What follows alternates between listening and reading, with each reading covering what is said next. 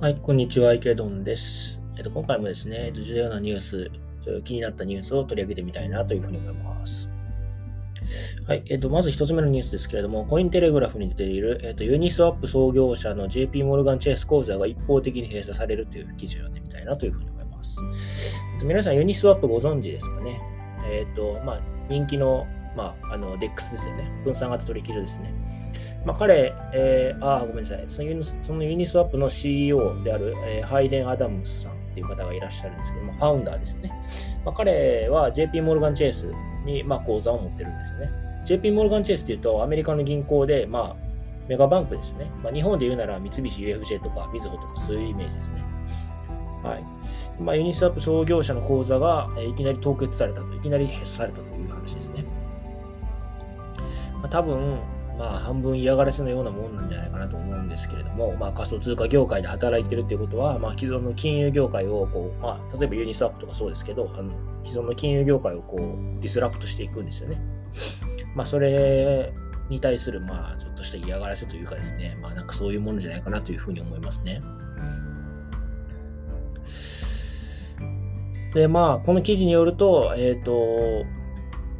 まあ、連邦準備銀行とか、まあ、通貨監督庁とかの銀行審査官による指示の可能性が高いと。まあ、だから JP モルガン・チェイスのせいではなくて、まあ、そのそう後ろについてるバックの官庁の、まあ、監督官による指示の可能性が高いという話がありましたね。まあ、あまりにリスクが高いと、まあ、顧客、まあ、銀行からすると、あまりにリスクの高い顧客っていうのは口座を閉鎖する理由、まあ、を、まあ、があるということですね、合理的に。で、それをかつ顧客に伝えることなく、あの、口座を閉鎖できるということなんで、まあ、JP モルガン・チェイス、もしくはその通貨監督庁みたいな後ろの観光庁からすると、ユニスワップ創業者の口座っていうのはリスクが高いと判断したんじゃないかっていう憶測がありますね。まあ、ただそれにしても一方的に通告なく口座を消すっていうのはもうありえないような気がしますし、まあ、しかもね、こういう DEX のファウンダーだとそれなりのお金もあるでしょうし、まあ、なんかもう本当にただの嫌がらせなんじゃないかなっていうような気もしますし、なんというか、なんアメリカでもこういうことあるんだったら日本だとどうなるんだろうっていうのがちょっと不あの不安には思うところでありますね。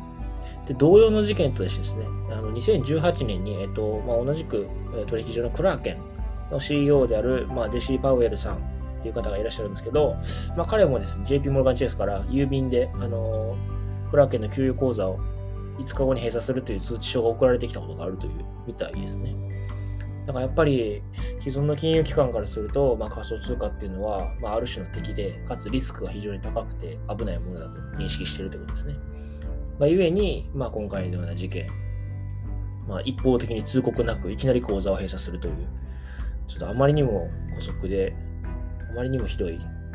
えー、ですけど、まあ、そういった事件が起きてしまうということですね。まあ、現在は回復されているようですけどね、あの口座はまた開け、使えるようになったようですけど、まあでもそれにしてもなんかこうひどいなという気がします。まあ今後、そうですね、既存の金融機関がどういう対仮想通貨に対してどういう対応していくのかっていうのはまあ注目かなというふうに思いますね。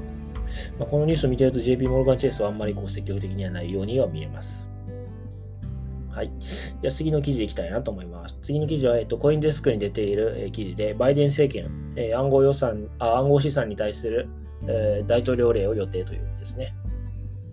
はい。まあ、簡単に言うと、えっと、バイデン大統領が来年早々に仮想通貨に関する、え、まあ、アウトライン、戦略のアウトラインみたいなのも示す予定があるということですね。はい。えっ、ー、と、まあ、暗号資産、まあ今、特にアメリカは、まあ、テックの中心地ですけど、を中心に、まあ、こう、暗号資産盛りが盛り上がってきてますけど、まあ、それに対してホワイトハウスが、まあ、政策立案と規制の取り組みについて、まあ、あの、アウトラインを示すということのようです。えー、まあ、